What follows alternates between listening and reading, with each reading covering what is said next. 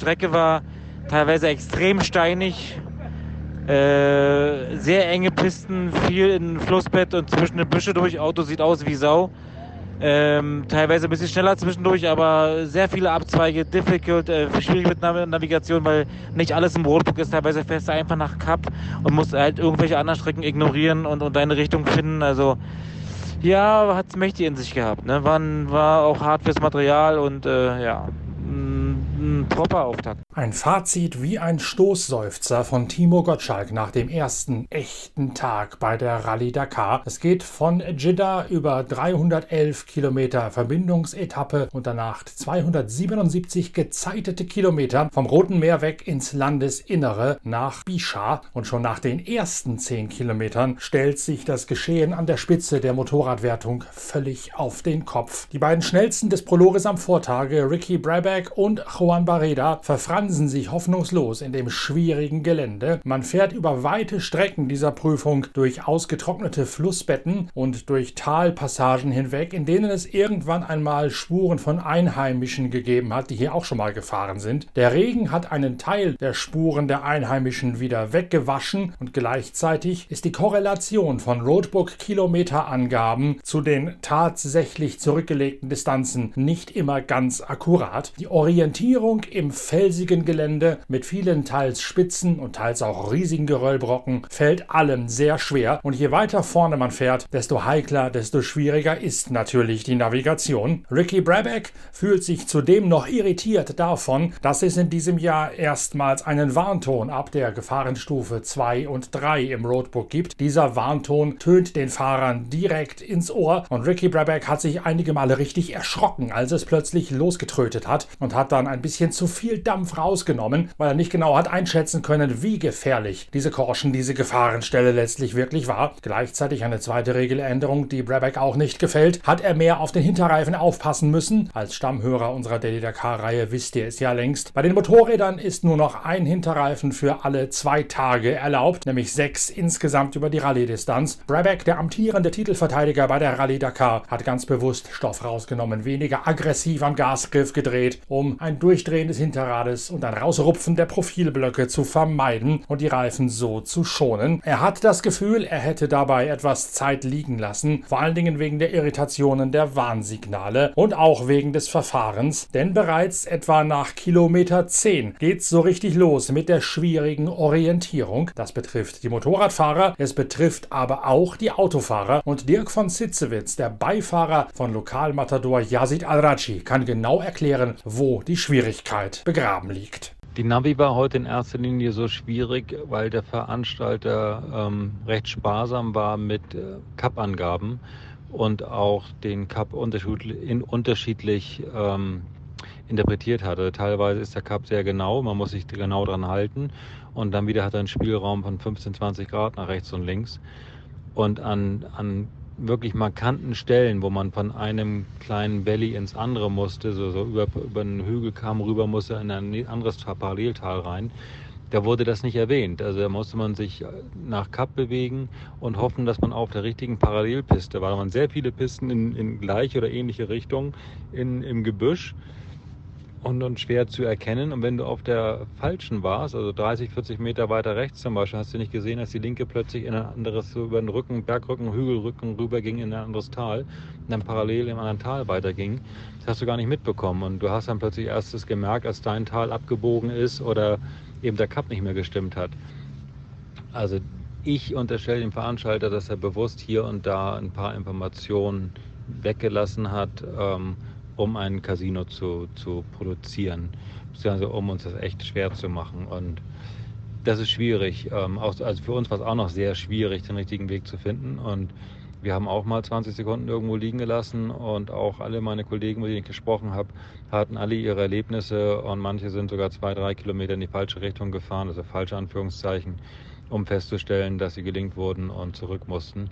Also ähm, es ist wirklich sehr schwer, das Rotbook richtig zu interpretieren und ich glaube, das ist auch ein bisschen bewusst herbeigeführt vom Veranstalter. Bei den Motorrädern geht es dermaßen knüppelhart zur Sache, dass Kevin Benavides am Anfang sogar verkrampft auf seiner Honda. Er braucht ein paar Kilometer, nämlich erst in den letzten 80 Kilometern genauer gesagt, um wirklich locker und souverän auf der Maschine agieren zu können. Vorher hat er die Koordination aus Roadbook lesen, Strecke interpretieren und im extrem schwierigen Geläuf zu agieren einfach nicht auf die Reihe gekriegt und ist deswegen unter permanenter Muskeldaueranspannung gefahren. Trotzdem hat Kevin Benavides aus Argentinien es am Ende auf Platz 2 in der Gesamtwertung geschafft. Wie schwierig es war, zeigt das Schicksal von José Ignacio Cornejo. Nacho, wie sie den Chilenen nur nennen, ist ein kleines Persönchen, ein Männlein gar. Und die Strecke heute war so schwierig, dass man deutlich mehr Kraft, deutlich mehr Statur braucht, um die Maschine wirklich bändigen zu können. José Ignacio Cornejo fällt deswegen sogar einmal im schweren Geläuf mit den großen Steinen, stürzt, tut sich dabei zwar nichts Böses, aber ist letztlich ganz einfach zu zierlich, um heute richtig mithalten zu können. Immerhin wird er noch 17. während seine beiden Honda-Teamkollegen noch weiter abstürzen. Barreda 22. Brabeck gar 24. Und damit purzelt Brabeck auch vom Platz 1 gestern in der Gesamtwertung auf Rang 24 heute in der Gesamtwertung zurück.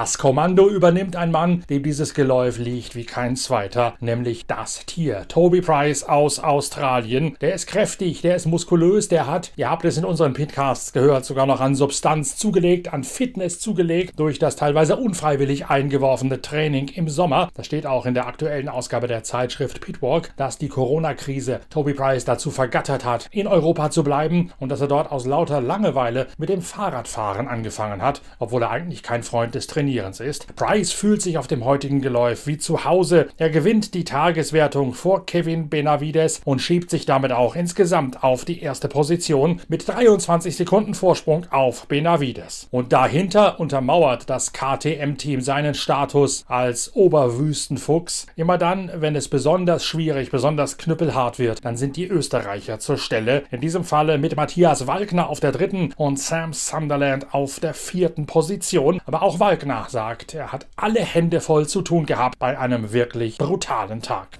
Rechter guter erster Tag, glaube ich. Ist umgegangen.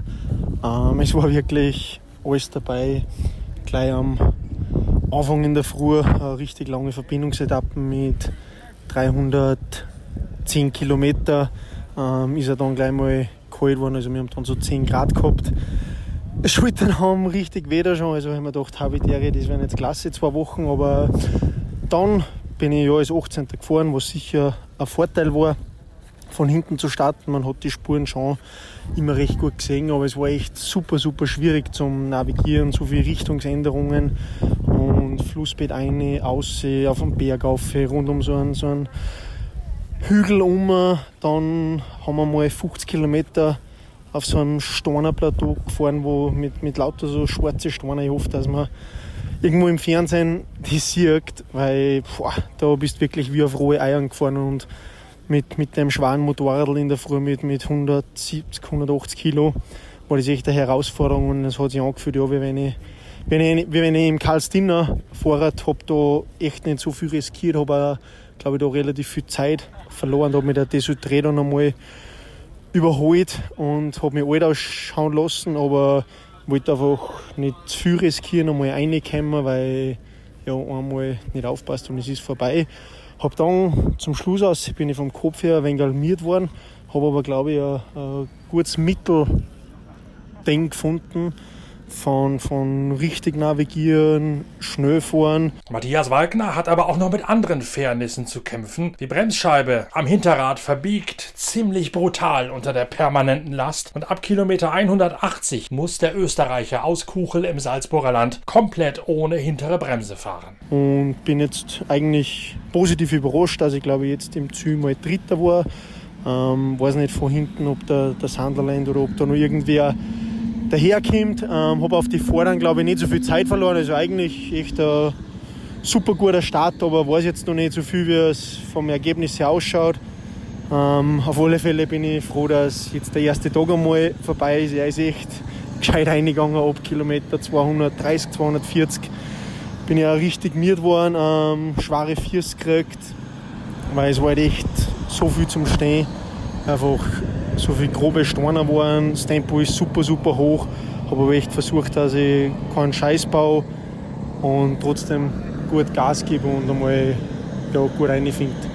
Der Vergleich, den er da gezogen hat mit Karls Dinner, das ist eine berühmte Passage vom Erzberg Rodeo, einem Hard Enduro Event in Österreich mit Kultstatus. Und die Bedenken, die er noch hatte beim Aufzeichnen dieses O-Tons, die können wir ihm nehmen. Es ist keiner von hinten mehr reingefahren. Matthias Walkner beendet den Tag auf Platz 3 und schiebt sich damit auch in der Gesamtwertung auf Platz 3 nach vorne. Sein Rückstand auf den neuen Führenden, seinen Teamkollegen Toby Price, eine Minute und zwölf Sekunden, also überhaupt nichts. Die große Frage Frage ist jetzt, morgen ist es gut oder schlecht, so weit vorne zu starten? Price eröffnet dann die Prüfung vor Benavides und Walkner und wenn es ähnlich läuft wie heute, dann wird es denen morgen auf den Kopf fallen. Einem, den seine Startposition heute auf die Füße gefallen ist, ist Sebastian Bühler, der gebürtige Ratinger aus dem Hero-Team, verfährt sich einmal und ist danach weitgehend auf sich alleine gestellt. Sebastian Bühler fällt weit zurück in der Gesamtwertung.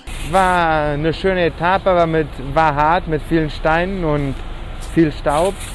In der, am Anfang der Etappe habe ich ein kleines Navigationsfehler gemacht und dadurch habe ich dann sehr viel Zeit verloren und musste dann den Rest der Etappe die ganze Zeit im Staub fahren, was sehr gefährlich ist. Aber es ist erst die erste Etappe und wir werden, morgen, wir werden versuchen, morgen besser zu machen.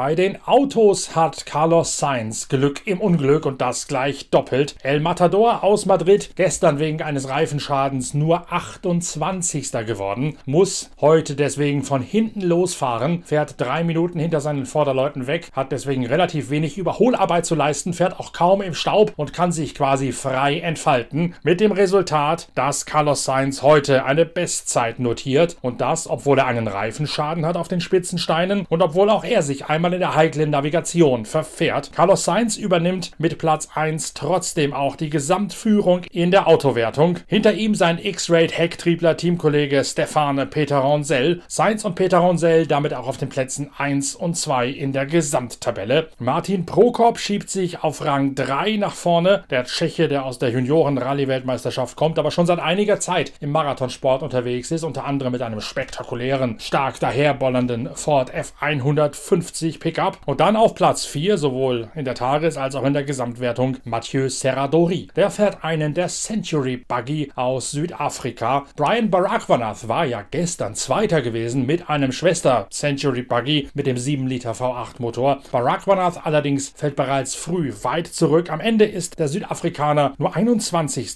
und fällt in der Gesamtwertung deswegen auf Platz 20 zurück. Dabei hat Barakwanath sich einiges vorgenommen gehabt. Er wollte sich an den führenden und heutigen Eröffnungsfahrer Nasser Al-Attiyah ranklemmen, um so bei der Navigation keinen Fehler zu machen. Das geht allerdings nicht auf, weil Al-Attiyah seinerseits darüber klagt, dass er im Staub der Motorradfahrer fahren muss, Orientierungsschwierigkeiten hat, weil es so viele teils gegenläufige und teils überlappende und dann wieder auseinanderlaufende Motorradspuren gibt, dass er sich selbst nicht orientieren kann. Dazu hat Al-Attiyah noch einen Reifenschaden und er wird am Ende nur Zehnter. We are losing time, you know. And so, as was a lot of dust from the bike and there is no road, you know, and we need to open some time, you know. But okay, uh, I am quite happy, you know, to finish. Uh, uh, tomorrow it will be another day. Brian Barakwanath und seine südafrikanische Co-Pilotin Tay Perry erwischt es noch ärger. Ein Reifenschaden, eingefahren im dichten Staub, dazu viermal verfahren, allerdings nicht wegen nachlässiger Arbeit vom südafrikanischen Sunflow Tay Perry, sondern weil sich schon früh eine Steckverbindung im Armaturenbrett ihres Arbeitsplatzes löst. Da gibt es den sogenannten Tripmaster, den man als Beifahrer wieder nullen kann, um die Distanz zwischen zwei Orientierungs- oder Wegpunkten neu zu bemessen, weil sich da ein Wackelkontakt im Steck eingeschlichen hat, stimmen die Angaben nicht mehr und es ist mehr ein Ratespiel als ein Roadbook abarbeiten, die richtigen Wegpunkte zu erwischen und vor allen Dingen die richtigen Abzweigungen und Spuren aufzumachen. Ty Perry verliert sich viermal in den Untiefen dieser Arbeit und dazu muss man noch einmal anhalten und den Kühler freikratzen, weil der Motor plötzlich angefangen hat zu überhitzen. Warum das Ganze? Auch das eine Geschichte, wie sie nur die Rallye Dakar schreiben kann. Man ist in einen Schwarm Heuschrecken reingeraten und die Heuschrecken haben sich auf der Scheibe und vor allen Dingen im Kühleinlass in den Kühlerlamellen platzend festgesetzt und haben den Kühler verstopft, sodass man erst einmal die toten Insekten wieder vom Kühlergrill und den Kühllamellen rauskratzen musste. So also Brian Barackmanoff mit Ty Perry der großen Überraschung auf Platz 21 zurückgefallen. Stattdessen aber nun Mathieu Serradori, der Beste der Century, immer noch in der Verfolgerposition für die Buggy von Sainz und Peter Hansel. Khalid Al-Qasimi mit einem weiteren ehemaligen Werks-Peugeot, also auch eine Buggy auf der fünften Position. Dann Nani Roma im ProDrive-Auto, dem ersten der Allradler. Und Kuba Pschigonski mit Timo Gottschalk. Das ist der Beste der siegfähig besetzten Overdrive und oder Hallspeed Toyota. Pschigonski und Gottschalk nach Platz 7 sehr zufrieden. Ähm, ja, heute wirklich äh, Hammerprüfung, anstrengende Prüfung. Also ein deftiger Dakar-Auftakt. Äh, wir haben ein bisschen drunter gelitten, gestern Vierter geworden zu sein und, und sind recht früh in die Prüfung recht früh in, äh, in, die Prüfung gestartet, also als viertes Auto und haben dann recht schnell noch zwei vor uns überholt. Waren dann Zweiter auf der Strecke, dadurch äh, extrem schwierig, fast wie öffnen, keine Spuren, kein gar nichts. Haben dadurch ein bisschen Zeit verloren, hatten zum Glück nur einen Reifenschaden. Ja, wir hoffen, dass wir morgen dann dadurch eine bessere Startposition haben als heute und vielleicht ein bisschen mehr Speed zeigen können, ein bisschen aufholen können, aber ansonsten im Moment noch alles im grünen Bereich. Bei Hallspeed Toyota gibt es schon wieder das große Thema der Reifenschäden. Ihr habt es ja in unseren Podcasts mit Glyn Hall, den Teamchef, und mit Genil de Villiers gehört. Es gibt zwei Varianten zu fahren. Den neuen Reifen mit einer härteren Flanke, die alten Reifen mit der weicheren Flanke und mit dann etwas weicheren Stoßdämpfern, um die Schläge doppelt abzufedern und nicht nur in den Reifen weiterzugeben. Timo Gottschalk, mit welchen Reifen seid ihr gefahren?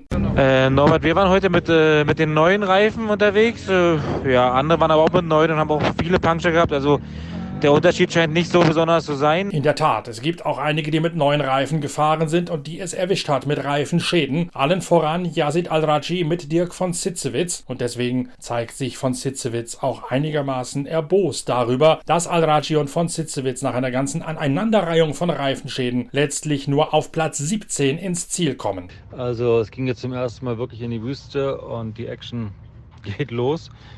Es war ein spannender Tag äh, mit einer sehr anspruchsvollen Navigation und auch einem sehr heftigen Gelände.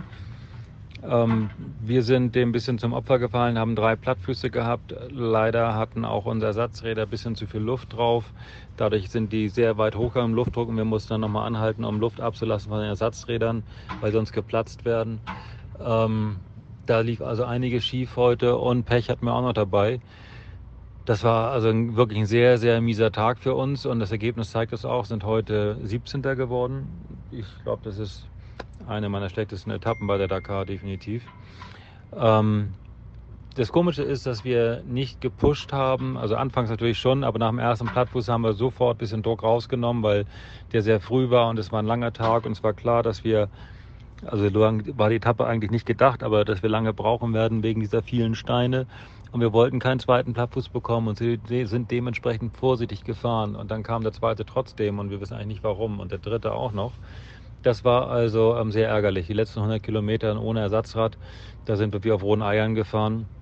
Insofern ist der Rückstand nach vorne noch, noch ganz erträglich. Aber letztendlich ist das ein Spiegelbild von dem, was letztes Jahr erlebt wurde bei der Dakar. Die Allrader haben Probleme mit dem BF Goodrich-Reifen, die halten einfach nicht. Wir kriegen viele Plattfüße. Und die Buggies, die auch BF Goodrich fahren, aber die dürfen wesentlich größere und breitere Reifen fahren. Die sind wesentlich besser, die Reifen, die die Buggies haben. Und die können über das Geröll Vollgas gerade rüberblasen, wo wir versuchen müssen, eine entspannte Spur zu finden an den Steinen vorbei oder über die weicheren oder runderen Steine rüber. Ähm, ganz krass. Also man sieht es am Ergebnis mit den Buggies, die halt vorne sind, ähm, dass sie da einen gewaltigen Vorteil haben. Das ist sehr ernüchternd. Zum Glück werden wir morgen keine Steine in der Etappe haben, also zumindest ist es so angegeben. Dafür sehr viel Sand und Dünen. Ähm, ich hoffe, dass wir uns morgen wieder weiter nach vorne arbeiten können. Ähm, und wir sind jetzt in der Position, dass wir eben jeden Tag aufholen müssen. Und ich hatte gehofft, dass wir von Anfang an vorne dabei bleiben, sein und bleiben könnten. Also es ist nicht ganz nach Plan gelaufen. Jetzt müssen wir sehen, dass wir das Besseres machen und die Kuh vom Eis holen. Nicht nur Al-Raji und von Sitzewitz werden zu unfreiwilliger Offensive gezwungen, auch Genil de Villiers. Der ist heute Achter und liegt auch in der Gesamtwertung auf Platz 8. Aber Genil de Villiers, der Südafrikaner, hat ebenfalls drei Reifenschäden zu beklagen. Yeah, very hard stage. You know, uh, I thought it was going to be a lot worse. we had um, three punctures, unfortunately. You know, I really tried to be careful in the beginning, um, not to, to get a puncture, but um, you know, we, we just got three punctures. So uh, the last one was close to the finish. I tried to make it here, but unfortunately not. And then we had a one uh, um, a wrong slot up a wrong valley for about two kilometers. So uh, lost some time there, but uh, for sure, very hard stage today. Um, but yes, you know, under the circumstances, not probably not too bad. Eight minutes down on the, the leader, so uh, um, we'll, we'll, we'll take it and we'll, uh, we'll fight again tomorrow. Und dabei sagt er, sei er noch vorsichtig gefahren. Der letzte Reifenschaden hätte ihn kurz vom Ziel ereilt. Da wollte er eigentlich durchfahren. Das hätte allerdings nicht funktioniert. Er musste noch ein weiteres Mal wechseln. Dann sei er auch noch zwei Kilometer in ein falsches Tal hineingefahren durch einen Navi-Fehler. Acht Minuten Rückstand seien eingedenk dieses verheerenden Tages sogar noch halb so wild. Auch sein Landsmann Henk Latechan, eigentlich einer der Geheimtipps bei dieser Rallye Dakar, nur 14. heute, hat viel Zeit eingebüßt und das Fazit von Henk Latechan klingt noch eine Spur lakonischer als jenes von Villiers. Uh, it was a baptism of fire. Um, whatever could go wrong or whatever mistakes we could make, we did make. Um, like it wasn't even at the start of the stage. We were a few kilometers in. We got lost the first time. Uh, they're not. They know. I think. I think some of the cars got past us. Uh, We didn't even see them. That's how far we were off the route. Um, yeah. Then we got lost the second time. And then after that, we were like starting to catch some guys, getting into the dust. And as you get into the dust, it was so rocky.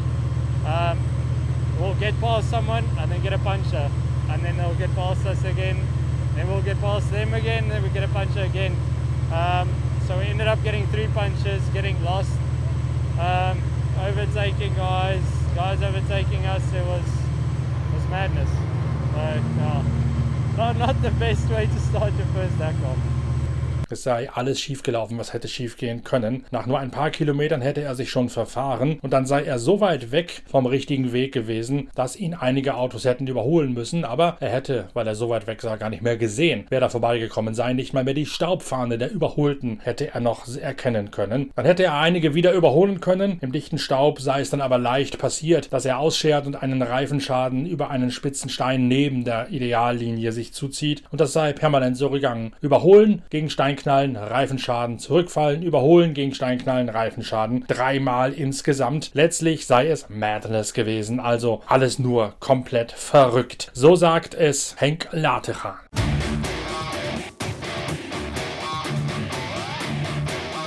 Und an der Spitze Carlos Sainz und Stefan Peter Ronsell, die ziehen völlig andere Bilanzen des Tages. Carlos Sainz sagt, schwierig sei es zwar gewesen, vor allen Dingen mit der Navigation und dem einen Reifenschaden, aber letztlich alles in Butter. Yes, difficult stage, a lot of stones in one part. We got a puncture. We got lost three, four minutes in another place, but I guess everybody has their problem. So, yeah, happy with the day.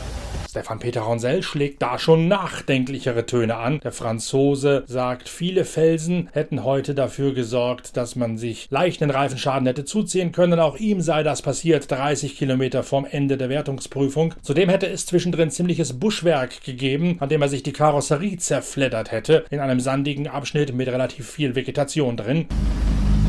Yes, so, so today it was not a long stage, but at the end uh, it was more complicated than we expected. Navigation was not easy, and uh, also a uh, lot of rocks, uh, lot of rocks, a lot of. Uh, really easy to get the puncture. At the end, I, we had the puncture 30 kilometers before the, the end of the stage, but also it was some sandy track uh, between the small trees, and uh, we touched just a little bit the, the, the body of the car, but.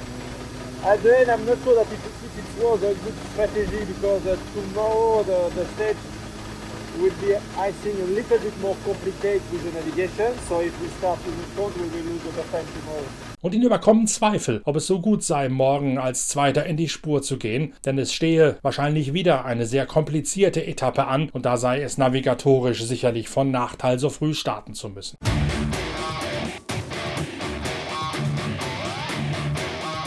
Reifenschäden und Taktik, das scheint zunächst einmal das große Thema, zumindest der ersten Tage der Rallye Dakar zu sein. Ihr habt euch ja mit uns gemeinsam mit der Pitwalk Collection darauf vorbereiten können. Ihr kennt deswegen alle Hintergründe und so überrascht es euch auch dann nicht, dass auch Sebastian Löb heute drei Reifenplatzer in seinem ProDrive Auto zu beklagen hat und sich zudem auch noch einmal amtlich verfahren hat. Nani Roma Sechster mit dem besseren der beiden ProDrive Hunter, Sebastian Löb dagegen absolut nirgends nach einem Tag zum Vergessen. Warum das alles so ist, warum die Reifenschäden ein solches Thema sind, das haben wir schon angetönt und wir beobachten natürlich weiter, wie es damit geht. In den nächsten Ausgaben von Pitcast, der Daily Dakar-Reihe, haben wir ein waches Auge drauf und analysieren weiter für euch und mit euch, wie das größte Abenteuer des Motorsports läuft. Bis dahin lest noch ein bisschen in unseren diversen Ausgaben der Zeitschrift Pitwalk, denn da gibt es ja überall spannende Themen rund um die Rallye Dakar zu lesen. In den allermeisten Heften unserer bis jetzt schon zehnjährigen Geschichte dieser 180 Seiten starken Zeitschrift thematisieren wir den Marathon-Rallye-Sport und die Rallye Dakar mit Hintergrundgeschichten. Und auch für die kommende Ausgabe vom Februar habe ich schon wieder einiges in petto, was dort laufen wird zum Marathon-Rallye-Sport. Bis dahin sei aber noch einmal auf das noch aktuelle Heft verwiesen mit der großen Hintergrund- und Personality-Geschichte von KTM mit Matthias Walkner und Toby Price. Ein bisschen was dazu habe ich ja gerade schon erzählt, vor allen Dingen aus der Perspektive von Dame Tier, vom neuen Spitzenreiter bei den Motorrädern Toby Price. Morgen geht's tief hinein in die Wüste mit einem Tag, an dem die Rallye bereits ein erstes Mal ihr Gesicht ändert und wir sind bald wieder für euch da mit neuen Ausgaben der Pitcast Collection und auch mit einem Video mit der Zusammenfassung des Tages und einigen eindrucksvollen Bildern. Bis dahin hoffe ich, wir hören bald wieder voneinander und ich hoffe, euch gefällt unsere Zeitschrift Pitwalk mit dem Dakar Special. Bis bald, danke fürs Reinhören. Danke auch fürs positiv bewerten, fürs Sternchen, Däumchen und Likes verteilen und fürs Abonnieren unserer Pitcast-Reihe. Bis ganz bald, bleibt gesund, euer Norbert Okenga.